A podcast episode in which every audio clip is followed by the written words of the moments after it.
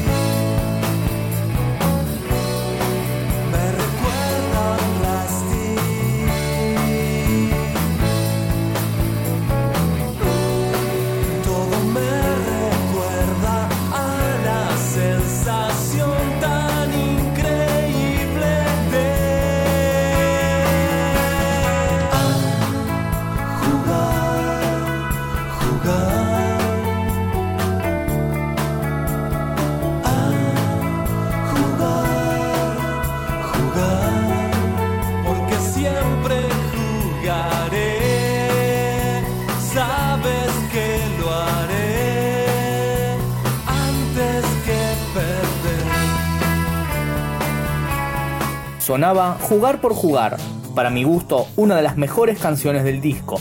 Escuchemos a Lucho Servi recordando situaciones significativas para la banda vinculadas a jugar. Otra anécdota que recuerdo así muy simple, pero para mí muy importante es, creo que fue a principios 97, estábamos haciendo, en esa época había muchas revistas, la verdad es que no recuerdo cuál era, revistas así del under, y estaba haciendo una nota y me preguntan eh, a quién me imaginaría como, como productor del disco de auge si alguna vez íbamos a grabarlo, ¿no? Yo me acuerdo que contesté pero sin pensar, y nunca lo habíamos hablado con los chicos, nada, contesté Melero, sin pensar, ni tenía quizás un porqué o quizás la lógica era que, bueno, que venía produciendo a las bandas de, de principios de los 90, ¿no? Un poco, experimentando y abriendo un poco horizontes y cabezas. Auto- automáticamente a los, meses el manager se, conectó con él y, arreglamos y concluimos en, en que iba a ser el productor de, nuestro primer disco, ¿no?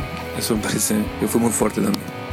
Como algo muy inconsciente y muy certero. Verás que pronto ya descansaré de la paranoia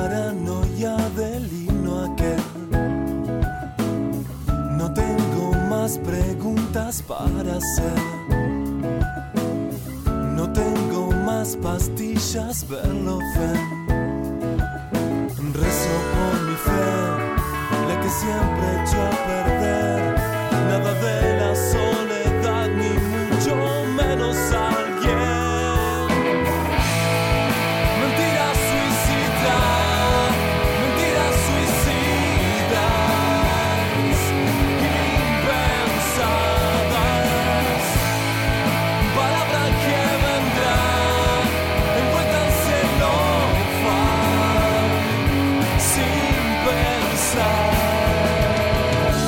Y bueno, de los shows de ese momento, algo anecdótico, creo que bueno, el show más importante a nivel gente fue cuando tocamos con Alanis Morissette en el Luna Park y ahí ocurrió un- una, una doble anécdota. En primer lugar, a nosotros nos habían convocado en ese mes de noviembre del 99.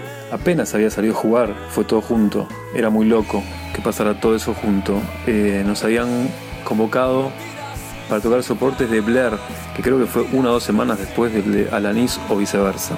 Y para nosotros era una locura tocar con Blair. Eh, a los días nos llaman que iban a cambiar eso, que no nos iban a meter con Blair y que nos iban a meter con Alanis Morissette, que para nosotros era una cosa rarísima, qué sé yo, nos sentíamos más identificados con Blair, pero bueno, en, en la postura que estábamos nosotros, como veníamos, obviamente que, lo aceptábamos y le dimos para, para adelante, era algo genial que nos ocurra eso apenas sacando el disco.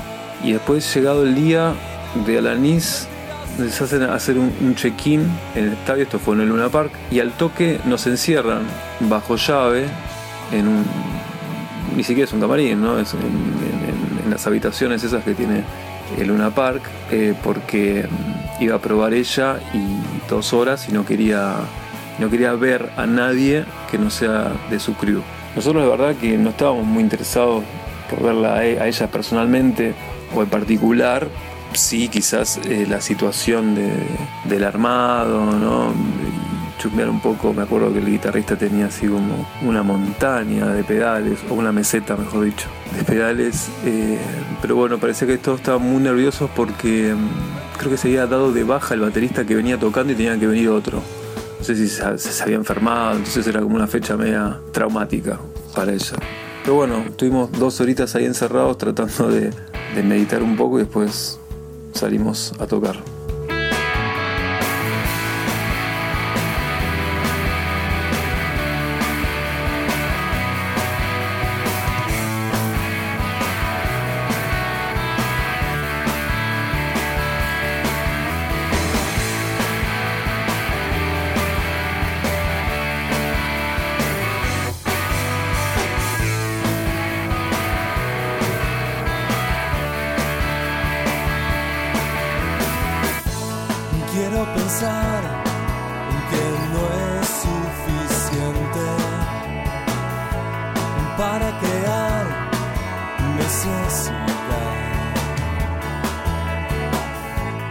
Oscuridad y vuelvo a caerme. Nada real si puedo entrar. Rosas muertas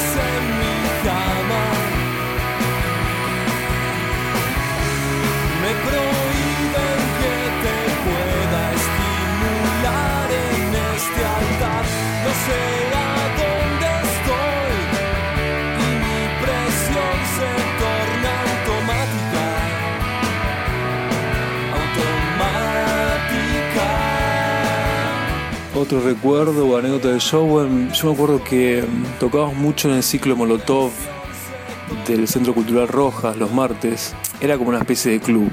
De hecho, hay una canción de juego que se llama El Funny Club y me puse pensando en eso. Ahí tocaba muchas veces y quizás ahí las anécdotas eran que teníamos un invitado especial. Me acuerdo que em, una, más, creo que dos shows tocó Gastón Capurro, de Juana la Loca.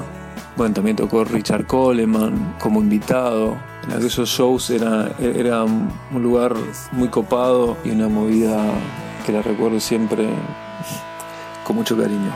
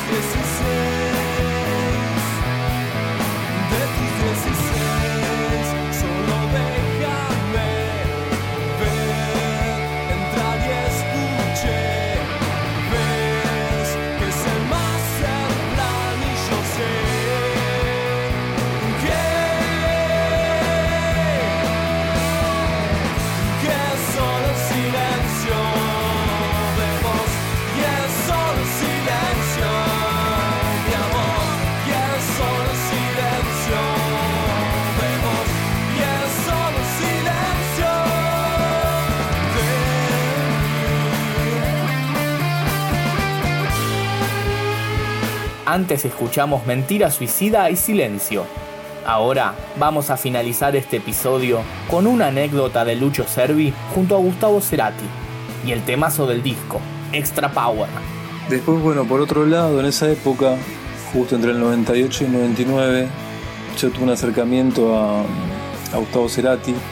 Una época en la que hablábamos algunas veces, de vez en cuando, por teléfono especialmente, ¿no? Y bueno, él estaba como muy interesado y me preguntaba muchas cosas de qué, de Daniel en este proyecto, viste que a él le, le- le interesaba mucho lo que hacía Daniel y me vivía preguntando cosas con respecto a este proyecto que le llamaba la atención y yo le preguntaba a él qué le parecía que nosotros grabáramos un disco, ¿no? Que la verdad, cuando éramos eh, esos últimos años que veníamos tocando demasiado, haciendo demasiados demos, vendíamos casetas en los shows, grabábamos en Porta Estudio, lo bajábamos y, y tratábamos de, de alcanzarle a la gente toda, toda esa data, ¿no? Pero queríamos grabar un disco.